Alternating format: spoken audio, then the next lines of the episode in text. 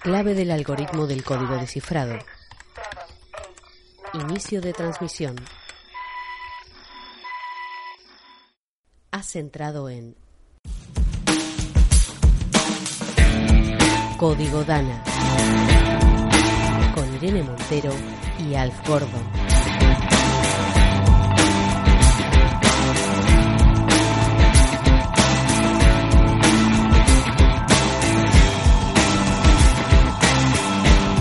Código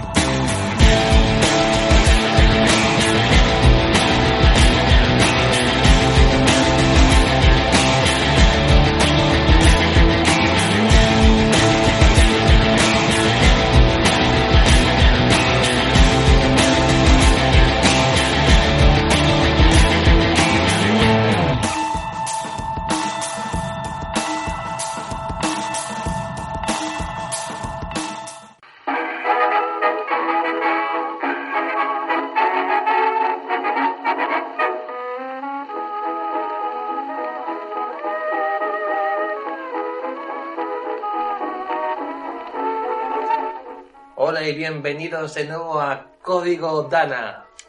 Bienvenidos a un programa más en el que os traemos de nuevo cositas muy interesantes. Sí, ante todo, lo primero, eh, feliz año a todos nuestros oyentes.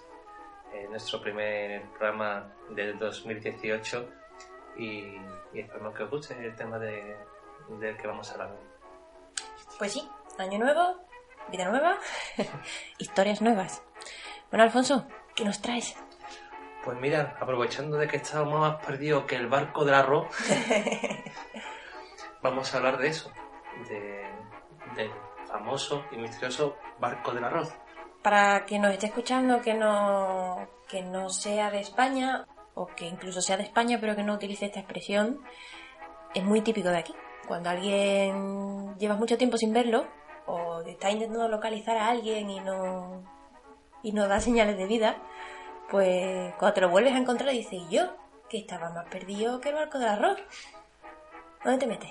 Pues sí, y esta historia viene por, por una anécdota de, de mi vida.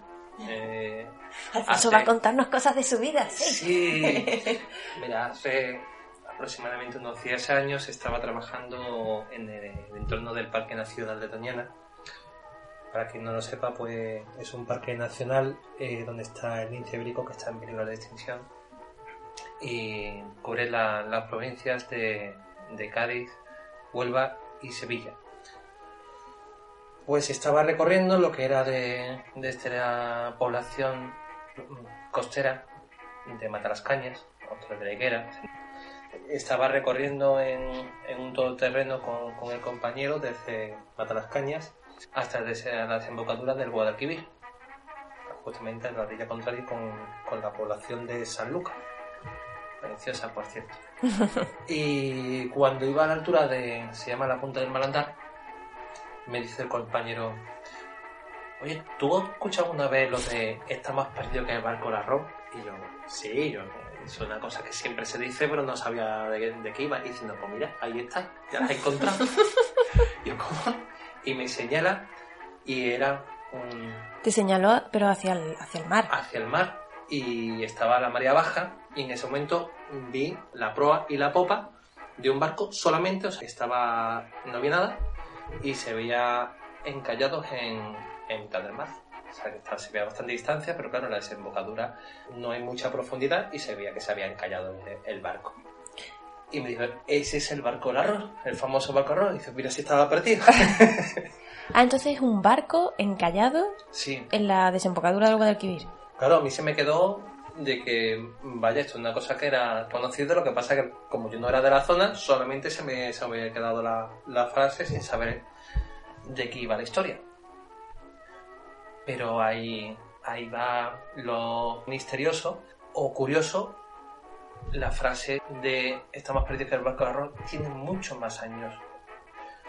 Gracias a este programa que me dio la curiosidad de querer buscar de dónde venía y qué barco era este, por la curiosidad, porque al explicar eso a la gente resulta que nadie lo conocía. O sea que la expresión realmente viene de un acontecimiento real. lo gracioso es que no solamente viene de un acontecimiento real, viene de varios acontecimientos reales, porque resulta de que ha habido más de un barco del arroz. Ajá. Es lo lo curioso y es por eso de que hoy me gustaría contarlo aquí para que lo sepan todos los oyentes. Sí, por favor, cuéntanoslo porque yo no tenía ni idea. Bien, vamos a empezar. Como ya te digo, el barco tiene, hay leyendas de. Bueno, leyendas. Eh, Esta frase se, se está escuchando desde los años 40, prácticamente.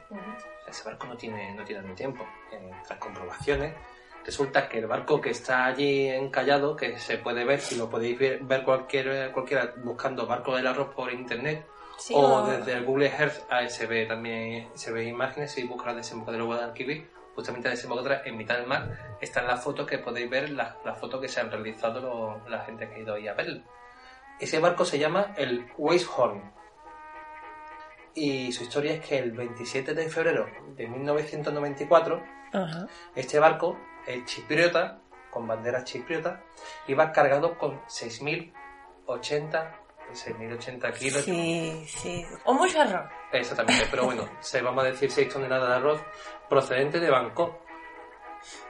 Pues el Heishorn iba a penetrar el río Guadalquivir con destino al puerto de Sevilla. O sea, era, era un barco chipriota, chi- chipriota, Chipriota. de Chipre, vamos, sí, que transportaba arroz de, sí, Bangkok, de Bangkok y venía a dejarlo en, en el puerto en de Sevilla. puerto de Sevilla, ¿no? Y a la altura de, de la localidad de Chipiona, debido a la marea baja, el barco quedó encallado en la plataforma continental, provocando vías de agua. El arroz se infló con el agua del mar hasta el punto de abollar las puertas metálicas. Ay, Dios mío. Entonces, lo que pasa es lo que se observa, de que el barco se partió en dos. O sea, con la misma O presión. sea, de la, de, de la pecha, literalmente, de arroz que se hinchó dentro del barco, partió el casco del barco. Eh, exactamente, se partió en dos y la, tuvo que la tripulación huyó del barco hacia las costas de Chipiona. Y allí dejaron el barco. Sí, otra, otras habladurías que se escucha es que el capitán del barco lo acercó a propósito a la costa, porque tenía una deuda con el armador, el armador del barco. Y entonces pues lo dejó allí encallado queriendo. ¿Que no quería pagarle el barco? Y dijo, pues aquí aparcado. La versión más oficial apunta de que el barco eh, se encontraba fondeado del día de los hechos frente a las costas de San Lucas a la espera de entrar por el río. En ese día hubo un fuerte temporal que rompió la cadena del ancla y el navío se vio arrastrado por el viento y el oleaje hasta una zona poco profunda conocida como el Bajo Picacho. Claro, es que además estamos hablando de que hay kilómetros de distancia de, digamos, la costa hasta donde está encallado Sí. el barco, pero cuando baja la marea es que eso son kilómetros de paseíto, vamos. Sí, sí, eso quien haya estado en, en esa costa te puede, te puede poner a andar y aburrir. Ponemos un cachondeo de que podemos llegar a África andando Sí. prácticamente. Bueno, un, un detalle curioso también es que los vecinos de San Lucas de Barrameda y de Chipiona sufrieron durante más de un mes un olor insoportable, eh, provocado por la putrefacción del arroz. Ay, por Dios. Es muy curioso ese detalle. Pero resulta de que ahí no empezó la historia del barco del arroz.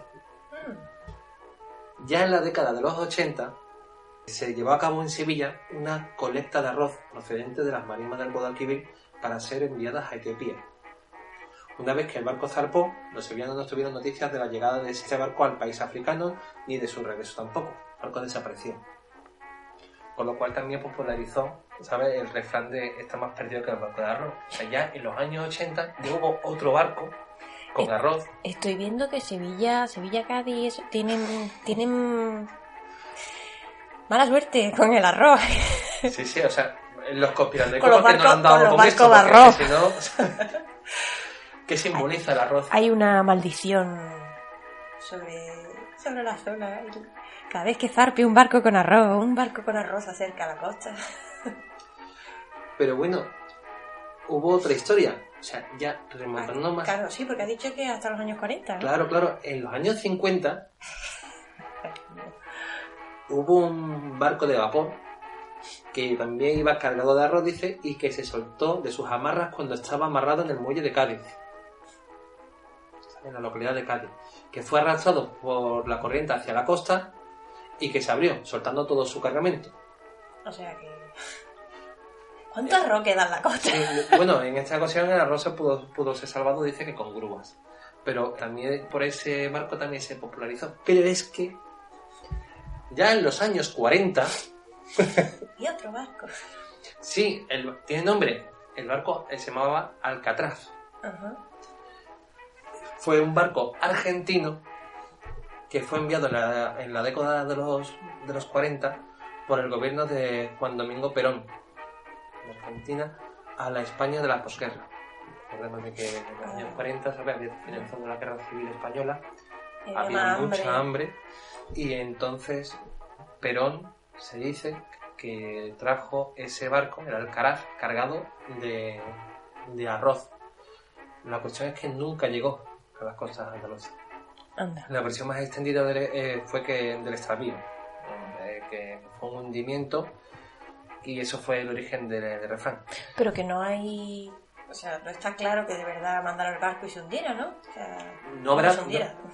Lo curioso es que también se especula de que la tripulación se hubiera quedado con, con el barco y con la mercancía. También otras ve- versiones dicen de que la tripulación cogió una enfermedad contagiosa y todos murieron, sin, sin la posibilidad de que llegara a puerto. Ahí incluso también se especula de que sí que llegó, pero la corrupción que había nunca llegó ese- esa Pero comida a la población supo, y nunca se supo de, de ese arroz que tanto, de- que tanto se habló. ¿Cabe la posibilidad que fuera un cuento en plan de que va a venir ayuda humanitaria en forma de comida para alegrar a, la población y es mentira, o sea, el barco no llegó. Bueno, no zarpó nunca. pudiera ser de que fuera una publicidad para que la gente esperara y que nunca llegó. Podría darse el caso. Lo curioso de este, de este refrán, de que está más perdido en el marco del arroz, es que eso cada 10 años Cada 10 años se hunde un barco, tened cuidado. hay algo, pasa algo con un barco cargado de arroz. Yo creo que dejaron desde el 90 y pico, dejaron de mandar ya barquitos de arroz de vuelta para acá. Por si acaso. Nunca se sabe, pero bueno, esta es la curiosidad que quería, que quería poner, así que ya sabéis, estaba hecho. Ya sabemos, este refrán al menos está basado en, en la posibilidad de tres barcos distintos, De cuatro. perdón, de cuatro barcos de distintos cuatro barcos. que cargados de arroz que se perdieron por el camino. Lo, O encallaron. fuerte es que eso, con nombre sabemos el nombre de, de dos de los cuatro. Y al menos uno de ellos todavía sabemos dónde está, se ve la distancia. Pero que es curioso. Verad, si, si nos podemos mirar en la estadística, no es tan extraño de que si pasa un hecho pase con barcos de arroz. La zona de las mercancía. eh, eh, lo que es la desembocadura del Guadalquivir, además de, de estar el Parque Nacional de Doñana, nos encontramos de grandes zonas de marismas. Son las marismas de Doñana. Y ya toda la zona, la población, sobre todo Isla Mayor, Isla Menor de, de Sevilla, también zona de Cádiz, eh, vive de la explotación del arroz. O sea, la mayor producción de arroz, o al menos una de las mayores producciones de arroz que hay en España, es de esa zona. Entonces es normal que allí haya mucho tráfico de barcos de mercancía de arroz. Ya no más de que traiga, sino de exportación de De arroz. arroz, sí. Entonces, si, si puede haber un. Si se provoca algún tipo de accidente o, o de encallamiento de un barco, pues las estadísticas ahí están de que hay un porcentaje alto que pueda, que pueda ser por motivo de, que, bueno, que motivo no, de que esté cargado de arroz. Ya que es uno de los, de, los bienes saben más, que más se exporta desde, desde las provincias de Sevilla y Cádiz por, por eso, por el motivo de las marismas. Lo que pasa que, bueno, la curiosidad está ahí de que todo el mundo, al menos en esta zona de, de Andalucía, que se dice tanto está más perdido que el barco del arroz, pues al menos que se sepa de que ya lo hemos encontrado y quien quiera que lo busque en Google Earth, que hay ese... Sí, si no tenéis la posibilidad de acercaros hasta allí y disfrutar de un dita de playa, pues al menos internet te da la posibilidad de, de verlo. Entonces, Google Earth, ¿y qué, qué ponemos para, para llegar ahí? Verá, a lo mejor lo podéis buscar buscando San Lucas de Barrameda, Ujú. Y cuando se ve la población, buscar en mitad de- del mar en justamente esa. Sí, desde la, costa sí, hacia la desembocadura del Guadalquivir, veréis que hay fotos en mitad de- del mar, Del mar, sí, saliendo de sí, saliendo de la desembocadura del río Guadalquivir. Y ahí lo podéis ver. hay fotitos del barco, ¿no? Con la marea baja. Sí, no sabemos si, si queréis junto a, al programa de radio en comentarios añadiremos la- los enlaces enlace para las fotitos, ¿no? para que podáis para que podáis buscarlo y encontrarlo y si alguna vez tenéis la posibilidad de ir a, a San Lucas de Barrameda de ahí cuando está la marea baja pues tendréis la posibilidad de verlo Y una pregunta, no sé si lo sabes. ¿Y ¿El barco se dejó allí porque no pensaban retirarlo? ¿Se ha quedado allí porque es costoso sacarlo de...? yo me imagino lo complejo que es sacarlo por, porque esa zona como hemos dicho es, es muy poco profunda y el peligro de que el barco que intente sacarlo Se queden callados también también, se callados porque esa zona ya no solamente si buscamos la historia de, de barcos hundidos en la zona es tremendo. Es una zona de, un- de hay muchos pecios históricos de todas las épocas de todos los siglos que se han hundido en De marineros con poca pericia. porque es una, una zona donde con la marea Sí, baja es muy- engañosa, es como- muy peligrosa. Entonces eh, esa zona está llena de pecios de barcos hundidos.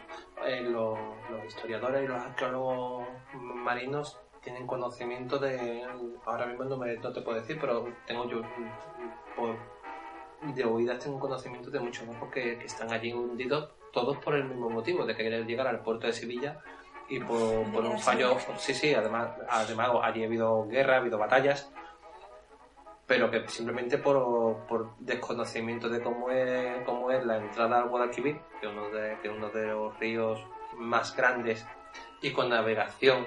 O sea, el puerto de Sevilla, Sevilla quien no lo conozca, es una ciudad de interior, pero el río eh, es muy grande y llega, tiene su, puede llegar barcos hasta, hasta, el, hasta, hasta Sevilla a través del río. Creo sí, y el puerto de Sevilla creo que es el tercer puerto fluvial más grande del mundo. Estoy diciendo un poquito, pero creo, sí, sí, creo que no me equivoco al decirlo. Tiene memoria de que es el tercer puerto fluvial más grande del mundo. Estamos hablando que son río grandes. Pero la entrada es un pue- eh, eh, puede llegar a ser engañosa, sobre todo para, para el que no lo conozca. Y por eso hay muchos precios en el- de todos los siglos y por eso de que eh, pudiera ser normal y sobre todo en épocas antiguas de que, de que pudieran callarse los barcos. Vamos, que el centro este arqueológico subacuático que está allí en Cádiz no da basto buscando cosas. ¿Verdad? Claro, es que por eso está en Cádiz eso. Sí, sí, sí, claro, sí que está en el punto perfecto. Por eso lo montaron allí, porque es que allí hay muchos precios, por eso mismo. Pues Alfonso, muchas gracias por, no sé, contarnos esta curiosidad del lenguaje histórica. La verdad es que me, ha- me hace ilusión porque eh, hace poco volví a sacar el tema y me di cuenta de que poca gente lo conoce, salvo la gente de allí de la zona, con lo cual pensé de que era, de que era bonito, me hace muy- mucha ilusión poder contarlo. Era interesante, ¿no? De, de conocer ese, ese cachito de historia que se ha quedado anclado en, en nuestro lenguaje. Pues muchas gracias, Alfonso. Continuamos con el programa.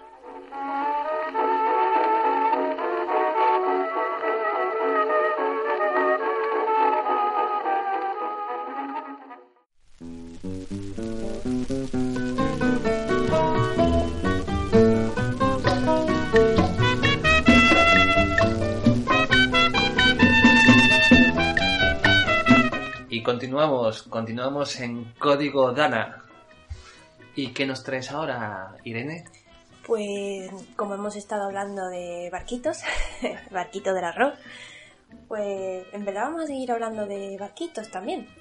Pero más que en los barquitos en sí, concretamente la pinta la niña de la Santa María, vamos a hablar de las eh, condiciones climáticas que rodearon a uno de los viajes más conocidos a nivel histórico, que es el viaje, el primer viaje que hizo Colón a América. Interesante, interesante porque la verdad es que por tema de climatología nunca, al menos yo nunca había escuchado hablar nada, nada sobre ese asunto. Sí, porque se habla mucho del viaje, pero no de las condiciones que rodearon el viaje. Antes de empezar a explicar esta parte, habría que comentar algo de lo que probablemente ya habéis oído hablar, que es el tema de, de la arena sahariana. Seguro que alguna vez os ha llovido esa lluvia marrón que Sí. deja pringados los coches y luego te explican en el tiempo, siempre salen diciendo es porque ha venido una masa de aire cálida desde el Sáhara que transporta arena y es lo que ha llovido aquí, ¿no? Pues básicamente esas miles de toneladas de arena sahariana cruzan cada año el Atlántico. El Atlántico. El Atlántico, sí. Más de 3.000 kilómetros. Entre otras cosas, mm, tiene una finalidad muy curiosa que es fertilizar el Amazonas. Porque el Amazonas, la vegetación del Amazonas, pide una cantidad enorme de fósforo, porque aunque tiene lluvias bastante continuas, el agua percora con mucha facilidad y entonces muchos nutrientes se pierden, entre ellos el fósforo. Y eh, la recuperación del fósforo del Amazonas en gran parte se la debe a las partículas de arena que vienen del Sáhara. Qué, qué curiosidad el aspecto de, de cómo circula. Sí, Ya. la circulación del aire. Realmente a lo que quiero hacer referencia es a eso, a la circulación del aire, ¿vale? Básicamente este viento que lleva el aire, eh, que lleva las partículas desde el Sáhara es un viento que sopla desde que es por remoto, ¿vale? Y básicamente eso es el mismo viento que impulsó hace 500 años las velas de estas embarcaciones de las que hemos hablado, ¿vale? Y da la casualidad que esa misma ruta de viento es la misma ruta que hacen mm, todos los años varias tormentas tropicales y huracanes. Sin embargo, Cristóbal Colón, en su primer viaje, no se topó con ninguna de ellas. Pero bueno, pudiera ser de que no fuera la época, porque normalmente está la época de tornados, la época de huracanes. De eso vamos a hablar, porque precisamente sí era la época. Sí, era la época. Sí, vamos a ver, me gustaría explicar eh, de dónde nacen los huracanes previamente, ¿vale? Empezamos con una pequeña borrasca que se forma normalmente en, en las costas del continente africano y ese viento comienza a viajar hacia el occidente, o sea, se mueve por el Atlántico, va hacia tierra, digamos, hacia Estados Unidos y por el camino lo que se va encontrando es aguas más cálidas. Entonces, gracias a ese agua cálida, en el seno de esa tormenta empiezan a crecer nubes cada vez más grandes y se genera diferencia de presión. Y finalmente esa borrasca pequeñita empieza a crecer de tamaño y forma una estructura que dentro de ella tiene un giro de viento que da a la estructura de lo que se identifica como un ciclón tropical y que en su primera fase sería una depresión tropical. Eh, muchas de esas depresiones tropicales no llegan a ser tormenta tropical, pero una tormenta tropical puede generar un huracán. Más o menos se calcula que de cada 100 de esas perturbaciones que comienzan en África, al menos unas 15 o 20 acaban siendo un ciclón tropical. Que se dice pronto. Se dice pronto, pero son muchas, ¿vale? Está resultando increíble. O sea, de- O sea, del origen de África llega. Sí, de una pequeña perturbación que empieza en África genera un huracán en, en el otro lado del Atlántico. Tanto ese recorrido que hacen los vientos genera como una especie de autovía invisible, por decirlo de alguna manera, sobre el Atlántico. Y es, o sea, incluso hasta el punto en el que desembocan, esa trayectoria es exactamente la misma trayectoria que siguieron la Pinta, la Niña y la Santa María. O sea, desde el origen de la borrasca hasta donde se forman los huracanes. ¿Vale? Eh, pero ¿por qué hace más de 500 años no se encontraron ninguna tempestades, ni tormentas tropicales, ni vientos superiores a 120 kilómetros por hora? Nada que golpeara los cascos de las carabelas. coincidiendo como dice que, que, que fue en época de huracanes. Claro, dice, ¿una casualidad? Pues no fue casualidad. Fue porque el clima ha cambiado. El clima que hacía 500, hace 500 años no es el mismo clima que tenemos ahora. Los meses eh, donde hay un promedio mayor de ciclones tropicales, voy a hablar de ciclones tropicales más que de huracanes, ¿vale? Pero a fin de cuentas es lo mismo. Son los meses de agosto, septiembre y octubre. Meses fijos en los que hay, como hemos dicho, unos 15, 20 es la época en la que todos vemos en las noticias que hablan de los huracanes que llegan al Caribe. Sí. ¿vale? Pues precisamente Colón decidió que el 3 de agosto de 1492 era una fecha perfecta para comenzar su primer viaje. Claro, en aquella época... De buenos no- tiempos, hay, hay- hay buenos vientos, buenos vientos. Claro, porque en aquella época eh, no se conocía esto que estoy explicando ahora. En aquella época lo único que Colón tenía en la cabeza es que era pleno verano y que serían condiciones óptimas para viajar porque estaba lo que se conocían como los vientos alisios. Los marineros conocían los vientos alisios, ¿vale? Vientos que soplan continuamente. Lo que ellos no sabían es que el responsable de estos vientos que soplaban continuo era el anticiclón de las Azores. Hoy en día todo el mundo ha oído hablar del anticiclón de las Azores, aunque sea por ver el tiempo ¿no? que dan en la tele. El anticiclón de las Azores mm, es una zona de altas presiones que está situado sobre la vertical de, de las Islas Azores. Pues si queréis buscarlo Sí. en el mapa, básicamente, es una zona de, de descenso de aire. El anticiclón de las Azores siempre está situado en el mismo sitio, más o menos. Se puede desplazar y de la configuración exacta, es decir, puede desplazarse hacia el norte o hacia el sur, incluso puede agrandarse, achatarse un poquito, se puede estrechar, pero más o menos siempre está en el mismo sitio.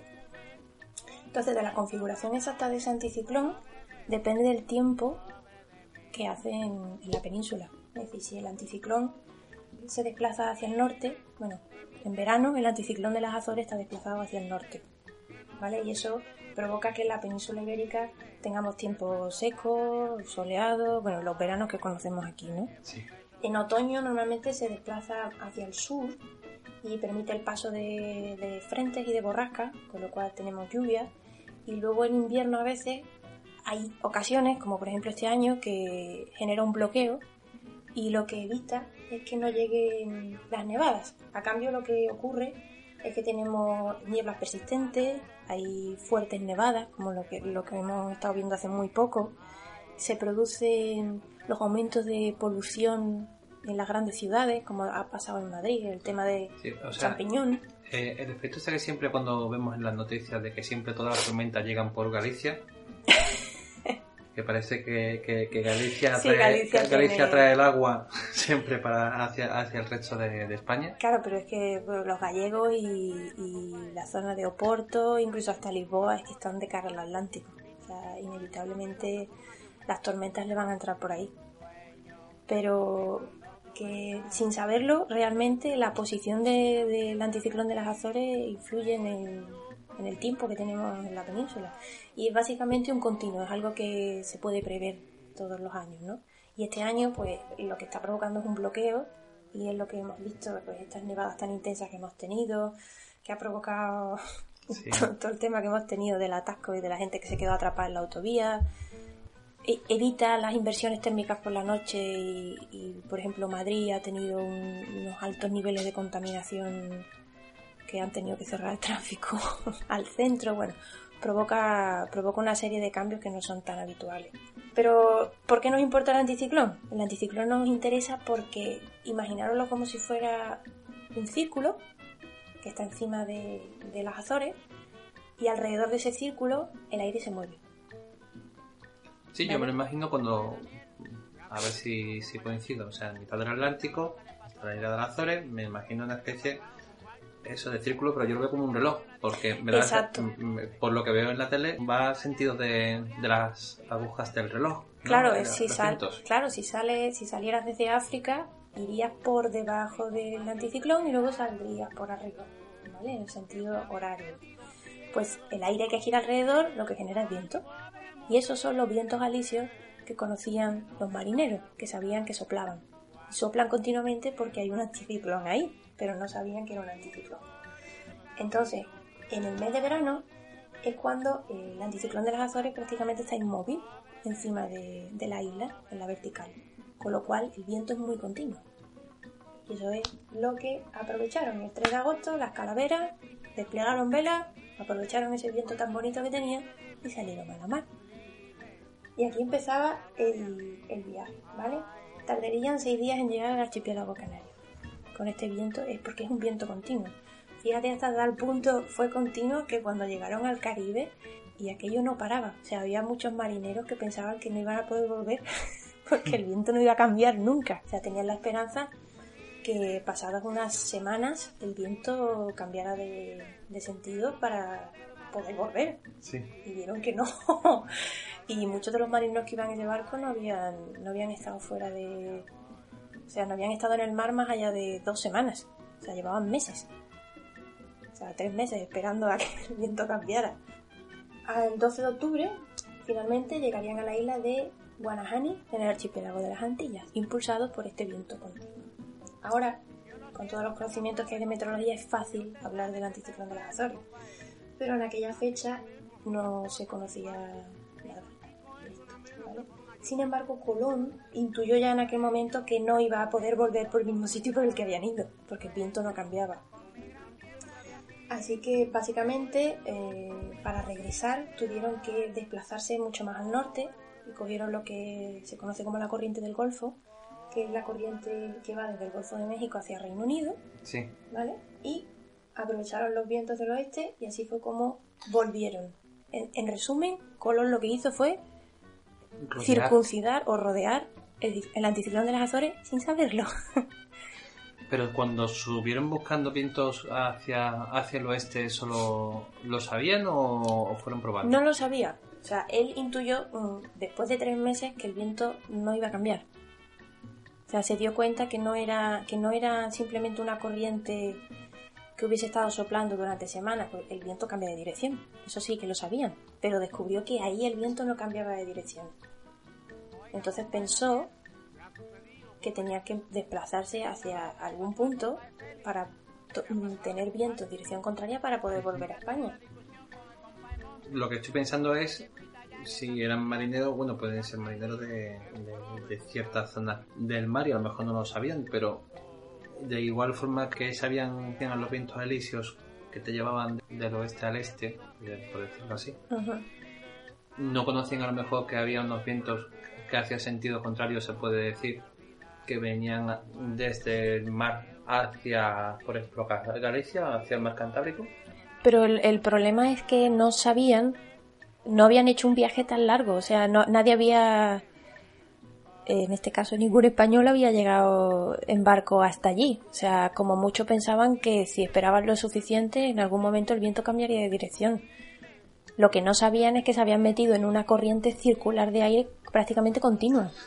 Ahora, ahora, también estoy ahora mismo cayendo en la cuenta, ¿sabes? De que igual que ahora mismo todo el mundo tenemos mapas y podemos verlo Sí. en Google Maps, por aquel entonces el tema de los mapas cartográficos, eso era, eso era secreto Eso de era Estado. secreto de Estado, cada uno tenía un cachito y había que juntar cachitos. Y el mapa, y en los mapas cartográficos, entre otros datos, incluía los vientos. Y era secreto de Estado, o sea, una cosa que estamos aquí hablando, pero claro, no me he dado, no he caído en la cuenta de que, claro, en esa época el que lo sabía se lo callaba. O sea, pero lo bonito o lo curioso de esta historia es que realmente Colón, y supongo que claro, el resto de personas que iban en el barco, incluyendo al meteorólogo que iba en el barco, fueron quizás los primeros en, en realmente descubrir que existía ahí un, un viento circular, o sea, de kilómetros, que unía prácticamente la zona de la península con, con la zona del Caribe. Y podían ir y volver pero tenían que tenían unos vientos para ir, tenían que desplazarse hacia el norte para coger los vientos de vuelta. Pero bueno, volvemos a, a lo, a lo que comentaba al principio. Descubrieron, descubrieron esta circulación de viento circular, dieron con el anticiclón de las Azores sin saber que estaba allí, pero ellos fueron en época de huracanes. O sea, lo que hoy día sabemos que son los meses propicios para huracanes. ¿Por qué no se encontraron con ninguno? ¿Por Aquí qué, donde Irene? llega ¿Por la- qué? Aquí es donde llega la pregunta, un poquito de suspense. Un poquito de suspense. Chan.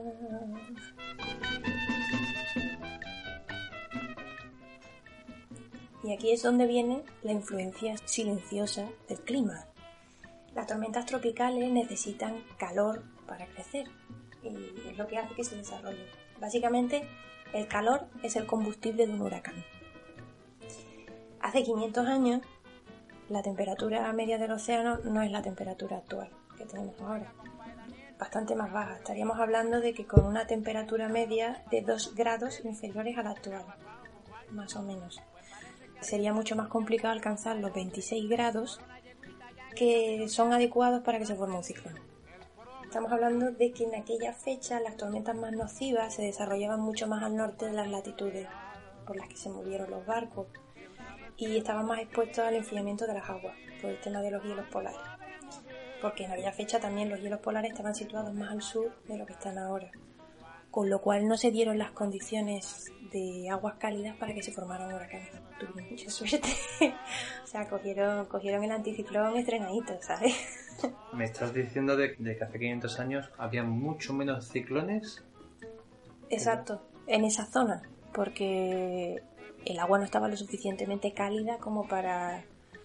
No hemos explicado realmente la formación de un huracán, pero básicamente eh, para entenderlo un huracán se forma en el océano y necesita de, vapor de agua para, para irse formando.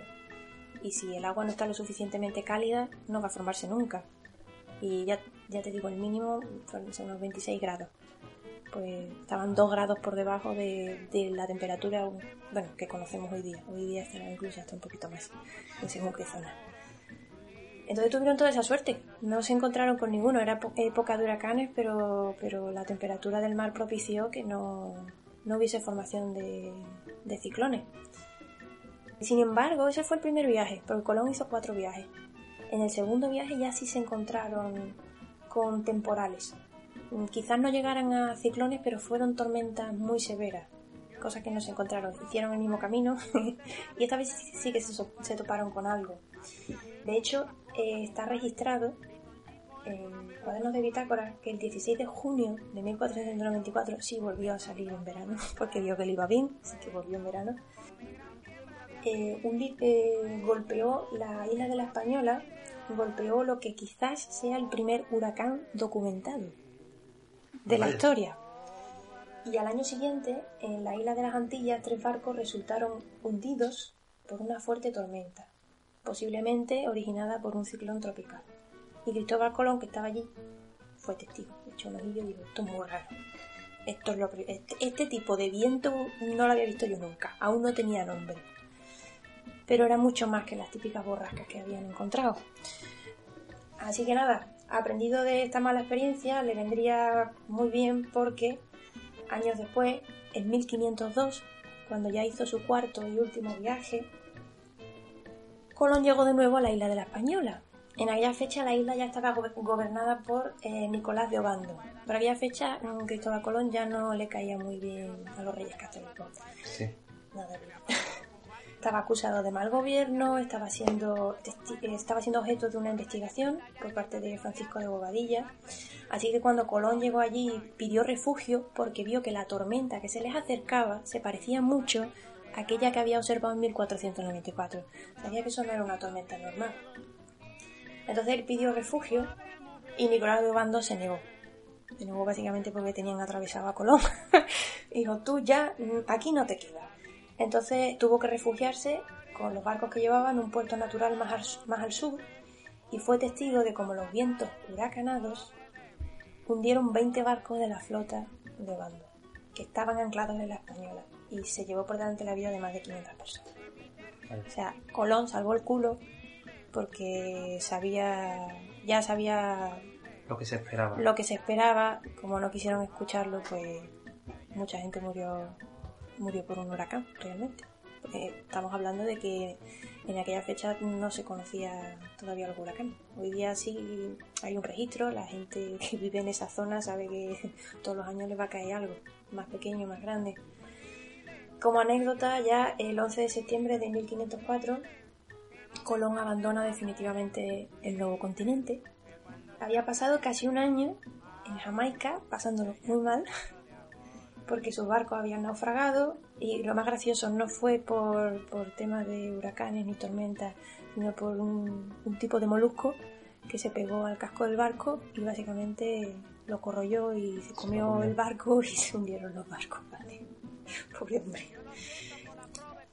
Fue rechazado por la mayor parte de la tripulación que quedó, de los que no naufragaron, y básicamente tuvo que convivir con los nativos de la isla que fueron los que lo acogieron. Lo rescató Diego Méndez, regresaría a bordo de una carabela, pero ya como pasajero, se tuvo que pagar billete para poder volver a España. Y, y nada, ya regresaría a España en 1504, viajaría a Sevilla y ya, bueno, ya estaba enfermo, ya escribiría la famosa, el famoso libro de las profecías. Y poco después, como comentario, ya curioso, como venimos de haber salido de Navidades y tal, me gustaría comentar que aquel año, después del Día de Reyes, en 1505, caería una nevada en Sevilla que dejaría un manto de 20 centímetros de espesor. 20 centímetros de nieve Pro- en Sevilla. Probablemente la última vez que nevó tanto en Sevilla. y aquí acaba la historia de, de cómo Cristóbal Colón descubrió el anticiclón de las Azores.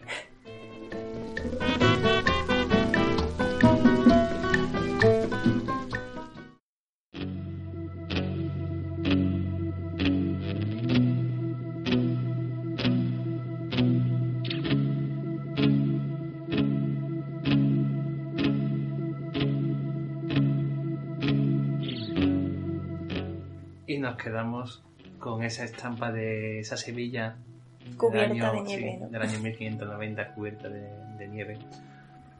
Es una cosa que históricamente eh, vamos a dejarlo como difícil. 1505. 1505. Ha echado tú muchos años ya. muchos años. Pero sí, es una estampa bonita que, que realmente no hemos vuelto a ver y que pienso que sería problemática si hoy día cayese. En Sevilla, esas cantidades no, pero Sí, si ha llovido- nevado 5 o 6 veces en su historia. Ha vuelto a nevar, pero estamos hablando de aguanieve Bueno, por eso podríamos dejarlo para otro episodio. para otro episodio. Muchísimas gracias, Irene, por, por esta investigación y por, y por contarnos, contarnos esta historia, porque la verdad es que no sé, no se sabe. Yo no sabía sobre, sobre el tema de- del clima en el viaje de Colón. Sí, porque se han contado muchas cosas sobre ese viaje y, de esto no se habla mucho. Así que espero que os haya interesado el tema. Muchas gracias por escucharnos, por estar al otro lado y que disfrutéis de lo que queda de día. Nada, y feliz año. Y feliz Navidad, y feliz todo, y feliz mm, Saturnalia, y feliz todo lo que... Que seáis muy felices, que es lo que importa. Muchas gracias, Irene. Hasta luego.